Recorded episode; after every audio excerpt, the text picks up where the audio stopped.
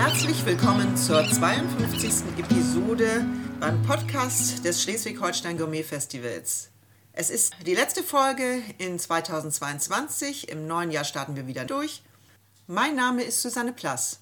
Heute haben wir einen Host. Das ist der Michael Fischer von der Zeitschrift Multit, der den Marco Müller vom Drei-Sterne-Restaurant Grutz in Berlin zusammen mit Lutz Niemann, Sternekoch der Orangerie im Maritim Seehotel, zu Gast hatte. Wir freuen uns, wenn Sie einmal reinhören. Ja, hallo und schönen guten Tag. Ich freue mich heute, Ihr Host zu sein. Wenn Sie auf die letzten 20 Jahre zurückblicken, wie hat sich Ihre Küche im Besonderen verändert und weiterentwickelt und wie hat sich die Spitzengastronomie verändert und weiterentwickelt? Wir sind immer noch dabei, komplett unser ganzes Produktbewusstsein zu verbessern und auch so ein bisschen regionalen Stolz aufzubauen. Wo ich angefangen habe mit Kochen, war das für alle kein Problem gewesen, dank Herrn Kastner von Rangi. Ja. Binnen 24, dann sogar irgendwann binnen 12 Stunden einen 12 Kilo Steinbutt aus der Bretagne reinzuholen. Also ein Anruf, dann wurde der in den Flieger gepackt, dann kam der in Frankfurt an, dann wurde nach Berlin gefahren oder geflogen. Das war so die Zeit gewesen, wo wir erstmal Qualitätsbewusstsein und frische Bewusstsein aufgebaut haben, in anderen Gewässern rumgefischt haben in diese Zeit bin ich sozusagen reingekommen, wo ich gedacht habe, Mensch, das ist jetzt für mich nicht persönlich nachhaltig. Ne? Also ich, ich finde es halt großartig, auf solche Produkte zurückzugreifen. Ich finde es großartig, halt auch mit so einem Steinbutt zu arbeiten, ihn noch viel lieber zu essen. Noch viel lieber finde ich es halt, aber wenn der Steinbutt halt auch in der Bretagne gegessen wird und jetzt nicht auf solchen umständlichen Weg nach Berlin kommen müsste. Und für mich war das damals in Berlin leichter gewesen, einen 12 Kilo Steinbutt zu bekommen aus der Bretagne. Aber wenn ich meinem gleichen Lieferanten gesagt habe, Mensch, ich hätte gerne halt einen schönen großen, viereinhalb fünf Kilo großen Zander aus dem Bodden oben. Da haben doch eigentlich erstmal alle die, die, die Arme hochgerissen. Also dieses, dieses Produktbewusstsein hatte sich zu der Zeit etwas zurückgesetzt, was unsere eigenen lokalen Produkte angeht. Zumindest auch in einer Stadt wie Berlin. Ne? Man muss immer also diesen ganzen Gedanken äh, betrachten, halt regionales Bewusstsein wird flächendeckend natürlich überall anders gelebt. Wir sind hier an der Küste, in Berlin wird es anders gelebt und im Süden, ob nun Bayern oder Baden-Württemberg, hat sozusagen jeder seine eigenen Wurzeln. Ich bin ja größtenteils in Berlin groß geworden. In Berlin hatten wir zu dem Zeitpunkt, wo ich angefangen habe, eigentlich gar kein großartiges regionales Bewusstsein. Außenrum liegt Brandenburg. Da hat man erstmal alles gemocht, was von weit her kam. Das hat sich aber in den letzten 20 Jahren halt alles geändert, dass wir sozusagen auf die Produkte, die wir hier haben, stolz sind wir brauchen halt auch Gäste. Ne? Diese heutige Generation an Gästen ist für uns brutal wichtig, dass eigentlich auch Gäste im Restaurant sitzen, die halt nicht mehr nur den Steinbutt brauchen, nicht nur Trüffel, Gänseleber, sondern dass die sagen, okay, das ist die rote Beete, es ist der Zander. Was wir gerade machen, wir haben jetzt in diesem Jahr angefangen, mit Karpfen auf unserer Karte zu arbeiten aus der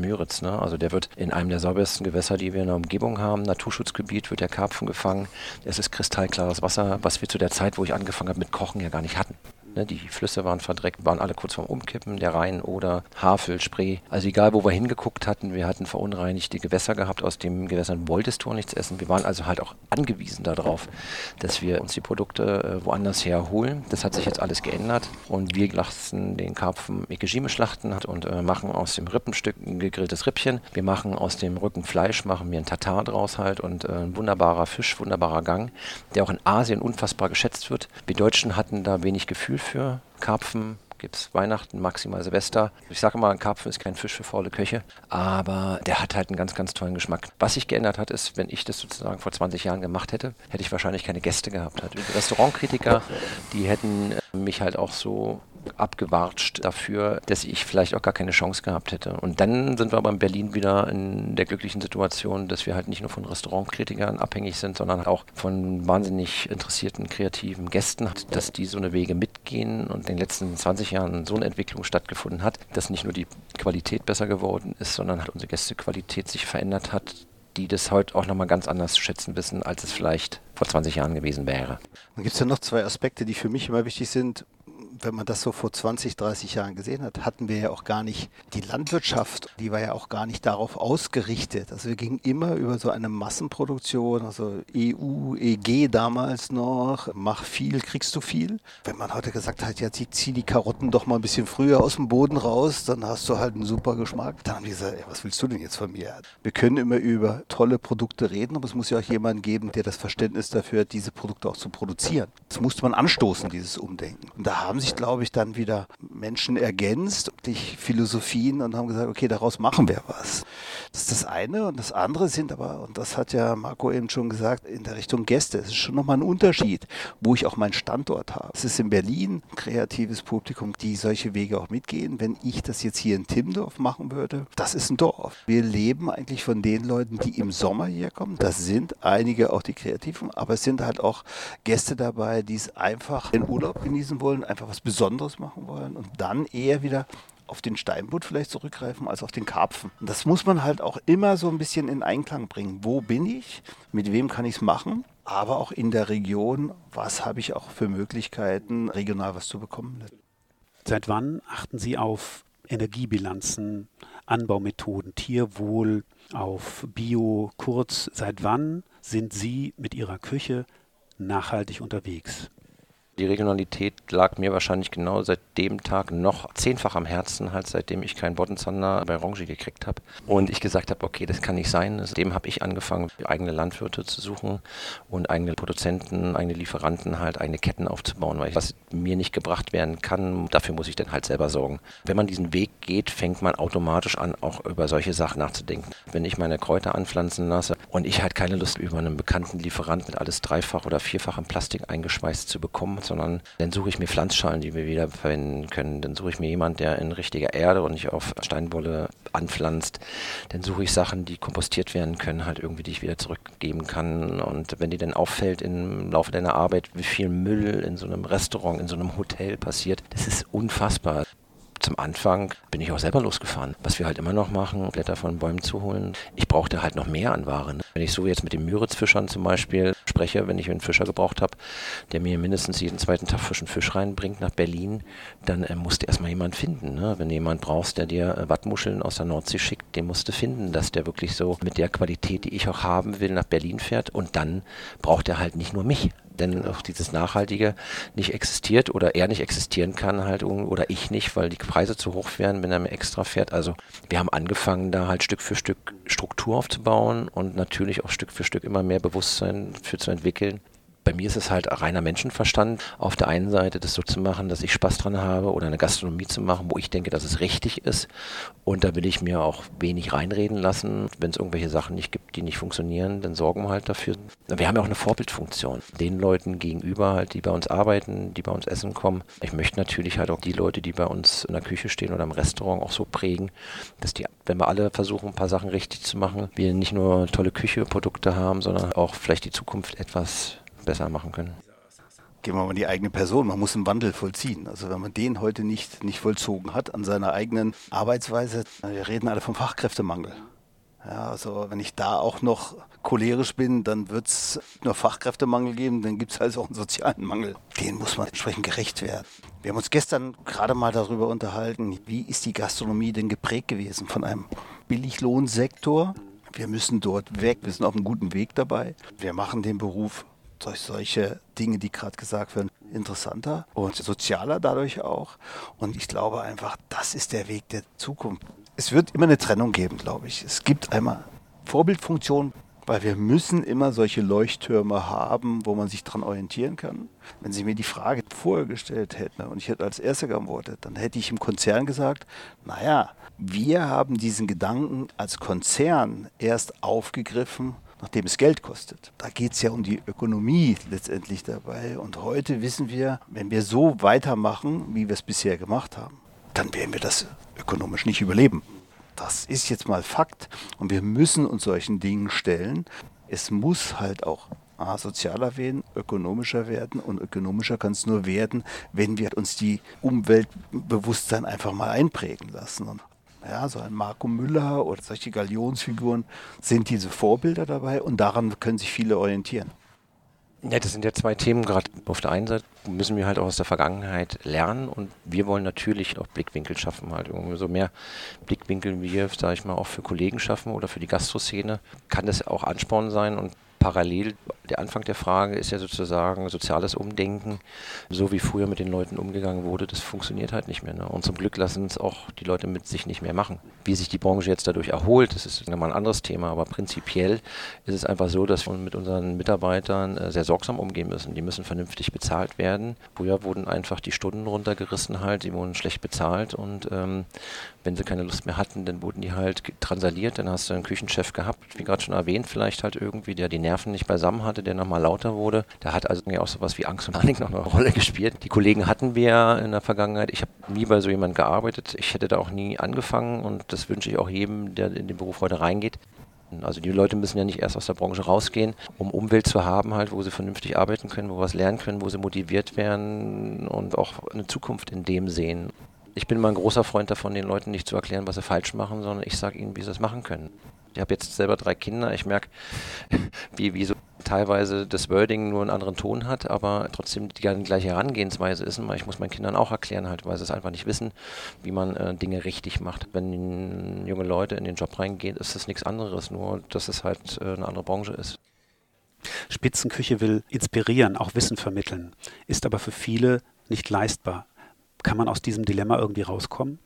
Wir haben, glaube ich, zwei unterschiedliche Ansätze. Ich bin jetzt seit 18, im Januar ganz 19 Jahren im RUTZ allein tätig und wir haben natürlich unterschiedliche Entwicklungsstadien durchlebt. Wir haben auch sehr, sehr günstig, teilweise zu günstig angefangen, weil wir halt immer auch geschaut haben, dass wir den Weg mit dem Gast gehen, auch gerade mit den jungen Gästen, die uns sehr wichtig sind, haben aber vielleicht halt auch an den Anfängen vergessen, weil wir es auch gar nicht anders gelernt hatten, unser Personal vernünftig zu bezahlen. Das haben wir alles in der Zwischenzeit korrigiert und am Ende des Tages sind es bei uns, glaube ich, 24 Mitarbeiter auf 30 Gäste. Das mit dem Restaurant in Berlin Mitte, das ist, sage ich mal, was die Miete angeht und alle zusätzlichen Kosten und dadurch, dass wir halt auch wahnsinnig viel selber machen, das kostet halt Zeit und Energie und am Ende des Tages ist da daraus ein Produkt auch entstanden, was natürlich etwas hochpreisiger ist. Parallel hatten wir aber bei uns halt auch immer den Anspruch, bis Januar im eigenen Haus, jetzt außer Haus, dass wir halt trotzdem die Gäste, die sich das jetzt nicht leisten können und auch nicht leisten wollen, hatten wir immer zwei Restaurants, einmal die Weinbar und einmal das Restaurant an sich, wo man den, den regionalen Aspekt trotzdem gelebt hat, mit den gleichen Produkten, mit den gleichen Produzenten, nur eine andere Küche, noch ein bisschen so diese klassischeren regionalen Wurzeln aufgegriffen. Diese das machen wir jetzt mittlerweile in Berlin im Zollhaus weiter und da sind wir wirklich noch absolut bezahlbar, also auch die Hauptgänge. Auf der anderen Seite versuchen wir auch wirklich immer Gäste zu akquirieren, die einfach Lust auf unsere Küche haben, Lust auf unser Restaurant haben, auf die Art und Weise, wie wir es machen. Da freue ich mich über jeden, der es zu uns reinschafft. Und da gibt es halt auch Leute, die auch einfach sparen und die sich das einfach mal erlauben. Also wir haben auch wahnsinnig viele junge Leute, die einfach neugierig sind. Deswegen gehen wir auch nie mit unseren Bewertungen hausieren, sondern wir gucken halt immer, dass wir mit unserer Küche nach draußen gehen, mit den Inhalten, die wir haben. Wenn man jetzt die drei Sterne nimmt, dann sind die halt äh, schwer zu essen. Das ist ein Bewertungskriterium Kriterium, was unsere Standards angeht und wo man sozusagen international eine sehr, sehr schöne Vergleichbarkeit hat, was das Niveau angeht. Aber dadurch, dass die Küchen landestypisch sehr, sehr unterschiedlich sind, sagen die halt nichts über das aus, was wir machen. Und wenn Leute nur wegen den Bewertungen essen kommen, ist es teilweise recht schwierig, weil die Bewertungskriterien in der Vergangenheit die französische Küche vorausgesetzt hat. Und über die haben wir uns weiterentwickelt. Ich glaube, das ist so ein, so ein, wichtiger Ansatz, den wir auch so ein bisschen verfolgen mit diesen zwei Restaurants, die wir haben. Wir haben hier auch nebenan, ja, ich sage mal so eine Bistro-Küche, die auf das regionale Thema dann anspricht. Und wir haben dann hier das Gourmet-Restaurant. Ja, das Dilemma besteht natürlich darin, dass wir erstmal eine Gästestruktur haben, die sich das leisten kann. Aber wir haben auch immer wieder junge Gäste dabei, die sich das leisten wollen. Und das ist, glaube ich, so der gewachsene Unterschied. Es gibt welche, die gehen diesen Weg ja auch mit und sagen einfach Qualitätsbewusstsein, anders leben. Dort sind die auch bereit, mal ja, über einen längeren Zeitraum auch mal ein bisschen was, was beiseite zu legen, um einmal so essen zu gehen. Ich glaube, und das ist wiederum für uns so ein Anspruch, auch denen dann eine tolle Bühne und einen tollen Abend zu kredenzen. Da ist es schon, schon sehr, sehr wichtig, dass man dann, dann auch punktet letztendlich dabei. Welche Rolle spielen regionale Produkte müssen wir mehr der Natur folgen. Man muss immer seine Aufgabe nochmal dabei sehen. Ja, und ich habe hier nochmal eine andere Aufgabe. Ich stehe dem ganzen Unternehmen natürlich auch. Wir sind 24 Hotels und hier werden auch bei uns in der Küche werden auch Dinge vorgelebt oder gemacht, wo wir dann einfach das adaptieren können in, in 24 Hotels. Hier setzen wir erstmal auf die französische Küche, auf Bewährtes und schauen dann, dass das dann machbar ist in allen Hotels. Das müssen wir halt umsetzen. Das hat dann auch wieder was mit Produkten zu tun, all das, was wir vorher gesagt haben. da versucht man natürlich dann im Netzwerk mit 24 Küchenchefs auch rauszufinden, wo liegt denn eigentlich in den Hotels der Zeitgeist? Also was erwarten auch die Gäste dort wieder? Wo muss sich da wieder was spiegeln? Versuchen natürlich dann auch unseren Blickwinkel hier wieder darauf zu setzen, was wollen unsere Gäste hier alleine im Restaurant. Aber da haben wir ein anderes Mischungsverhältnis, was ich das jetzt, glaube ich, bei, bei Marco sagen kann. Für mich ist halt wahnsinnig spannend, generell die Erfahrung zu sammeln, wie ich ein einfaches Produkt so zum Glänzen bringen kann, dass es halt unfassbar viel Spaß macht. Und ich vergleiche das immer gerne mit Italien. Da kriegst du eine sonnengereifte Tomate, schneidest die auf, machst Meersalz drauf, ein gutes Olivenöl und du hast das eigentlich. Ne? Das sind irgendwie so drei Produkte, die kommen zueinander halt und Käse dazu kommt oder nicht. Und du hast aber einfach schon mal wahnsinnig viel Spaß und dickes Grinsen im Gesicht, weil die Produkte einfach passen. Das sind so Sachen, wo wir halt bei uns erstmal darauf achten, was sind die Produkte, wer kann die erzeugen, wo kommen die her und die nächste Frage ist, wenn ich so ein tolles Grundprodukt habe, was mache ich damit? Ne? Also ich habe früher natürlich auch anders gearbeitet. Ich war viel lauter, ich war viel aggressiver in den Aromen. Heute würde ich sagen, so ein bisschen tellerbunte Knete, ne? weil wir halt wahnsinnig viel auf einmal wollten und äh, weil wir auch dann viel auf den Teller drauf gebracht hatten weil das, was wir gemacht hatten, auch so laut sein musste, dass die Gäste das nachher auch verstehen, weil wir natürlich ähm, unsere Gäste halt auch nicht mit Vorträgen langweilen wollten am Tisch, sondern ich habe die Teller mal so gemacht, hat irgendwie, dass es von vornherein so knallt, wie so ein richtig lautes Rockkonzert eher so ist, auf dem Teller passiert. Was meine Person angeht, was unsere Küche angeht, so, ich vergleiche mich nicht, aber ich vergleiche so einen Lebensweg vielleicht zum Beispiel, so ein wie Sting, ne? ist halt irgendwie, der hat mit Police angefangen, ist nun kein Hardrock, aber hat so unterschiedliche Etappen und irgendwann steht er halt mit den Philharmonikern auf der Bühne und hat eine wahnsinnig Tiefe erlangt halt irgendwie, was seine Musik angeht und auch seine Stimme. Ähm, das versuchen wir halt mit Produkten vielleicht ähnlich zu machen. Wir haben hier eine Karotte aus Schleswig-Holstein, Kniffkarotte, die wir anpflanzen lassen, die ist unfassbar spannend. Und dann nehme ich mir die und überlege ich, was kann ich daraus machen. Die große Frage ist, wie kriege ich mit dieser Karotte in mein Gesicht ein dickes Grinsen rein? Dann fangen wir an mit Kochen, dann fängt man an mit Fermentation, mit Laktofermentation und unterschiedlichen Prozessen, wo man sagen kann, wie kriege ich eine Geschmackstiefe, wie kriege ich das Aroma transportiert. Vielleicht auch ein sehr schöner Vergleich, wenn man so eine Karotte nimmt, wo ich vermehrt angefangen habe, in einer höheren Steigerung auch gerne Gemüse zu essen, ist so ein Moment wie, ich habe einen Tafelspitzfond, nehme mir die Karotte aus diesem Fond raus, mache mir ein bisschen Salz drauf und habe sozusagen die Brühe von dem Tafelspitz mit dabei. Ich habe die gegarte Karotte, die wahnsinnig toll schmeckt und ich denke so, Mensch, eigentlich viel mehr brauchst du nicht. Da ist eigentlich alles drin. Da ist Kraft drin, da ist Salz drin, der Eigengeschmack passt. Wenn du daraus jetzt ein tolles Gericht machen könntest und äh, die einfach jeden Tag so frisch auf den Teller drauf bringst, dann kommst du weiter. Und wir dann auch angefangen haben, wie komme ich von dieser schweren französischen Küche weg, bliebe fett, irgendwie, wo ich auch angefangen habe, meine erste Küchenchefstelle im Harlekin vom Rutz, da ist auf so eine 1 zu 1 Fond und äh, Butter in eine Sauteuse reingewandert. Und ich kann jetzt nicht sagen, dass meine Gäste nicht glücklich waren darüber, aber ich brauche jetzt Geschmacksspitzen. Wenn ich jetzt so eine Karotte habe, überlege ich, wie kann ich dieser Karotte helfen? Und dann hatten wir halt auch parallel gelernt, dass in der Fermentation, also fermentieren ist im Grunde genommen Splittung von Aminosäureketten, rauslösen von natürlichem Glutamin. Das heißt Geschmacksspitzen produzieren und das auf einer sehr, sehr natürlichen Art und Weise. Und so haben wir halt auch damals angefangen, diesen Fermentationsprozessen und ähm, auch so eine Sache wie Garum zu machen. Wenn man jetzt nach Asien geht, ist es vollkommen selbstverständlich, dass es eine Tintenfisch, eine Fischsoße gibt. Und wir in Deutschland haben vielleicht Fermentation Sauerkraut gehabt. Viel mehr fällt mir jetzt gerade nicht ein. Aber dann haben wir halt nicht weitergedacht. Da haben wir gesagt, wie funktioniert es und welche welche Wirkung hat es auf unsere Gerichte.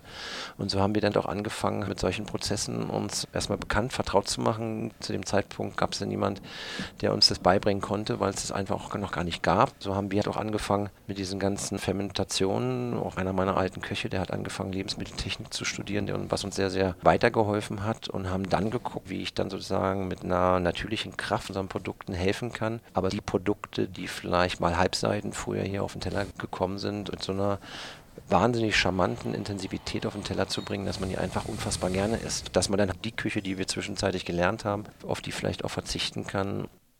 Was ist das Reizvolle an der Zusammenarbeit von zwei Spitzenköchen, wie Ihnen, Herr Müller, und Ihnen, Herr Niemann? Das Reizvolle ist auf der einen Seite erstmal den Gästen hier auch etwas zu präsentieren. Wo kommt das eigentlich her? Die Idee ist ja nun schon 36 Jahre alt und ist halt auch aus einem Notstand geboren. Die Küche in Schleswig-Holstein war nun nicht gerade die berühmteste in ganz Deutschland. Also da gab es halt ganz andere Persönlichkeiten, aber es gab halt schon Persönlichkeiten, die halt aus dem, was wir anfangs gesagt haben, gewachsen sind, Erbprinz etc. etc. Und da haben wir gesagt, so wie der Marco Müller eben gerade über die Karotte gesprochen hat, wie kann ich dir helfen? Wie können wir uns hier selber helfen? Und man hat halt sich Spitzenleute in die Restaurants geholt. Man hat auf der einen Seite den Gästen etwas präsentiert, aber wir haben damit eigentlich viel mehr geschaffen, hat einfach seinen Mitarbeitern auch eine Perspektive gegeben, wo kann es hingehen. Es fing dann erstmal an, was können wir noch? Also auch hier wieder den Blickwinkel erweitern. Und das war eigentlich für uns immer der Anlass am Anfang an diesem Gourmetfest. Und das ist für mich heute auch noch so ein Reiz, immer mal wieder was Neues, was anderes zu sehen. Ist das, glaube ich, der Ansporn, den man dabei hat meinte ja anfangs schon, dass ich im Januar 19 Jahre äh, im Rutz bin. Und das heißt halt, äh, für mich ist es halt ab und zu einfach eine wahnsinnig schöne Gelegenheit, auch mal aus Berlin rauszukommen. Bei mir ist es halt einfach so, dass ich Schleswig-Holstein mag, bin gern im Norden, die Mutter meiner Kinder kommt von hier. Also ich mag den Mensch hier, ich mag die Gegend, ich mag manchmal auch das raue Wetter hier und ich fühle mich hier einfach wohl. Von daher habe ich halt allein auch schon durch Schleswig-Holstein Gourmet Festival so viele tolle Orte kennengelernt, an die ich vielleicht nie gekommen wäre, ne? wo man dann halt kochen kann. Wir machen das ja auch jetzt schon ein paar Jahre. Insofern habe ich das immer wieder gerne gemacht, bis heute halt und mache das auch immer noch sehr gerne. Und es ist einfach mal etwas auch Neues sehen, in ein neues Restaurant reinzukommen, mit Kollegen zusammenzukommen. Und auch wenn es hier gerade so ein tolles Haus ist, wie in dem wir jetzt gerade sind, äh, mit so einem wahnsinnig tollen Kollegen. Also wir verstehen uns hier, glaube ich, von der ersten Sekunde sehr gut, können uns sehr gut austauschen austauschen und parallel einfach halt auch mal so einen tollen Abend hier machen mit, mit Gästen, die vielleicht auch gar nicht mal zu uns gekommen wären und hier so ein Menü zu gestalten. Wir machen das mittlerweile immer seltener, weil es halt auch, auch mal mit Arbeit zu tun hat. Wir auch natürlich in diese Nachhaltigkeit, was unser Personal angeht, auch gucken müssen, wie wir die da mitnehmen, wenn wir diese Portionen produzieren. Aber solange wie das noch geht, macht mir das eigentlich auch noch sehr, sehr viel Spaß, auch gerade hier.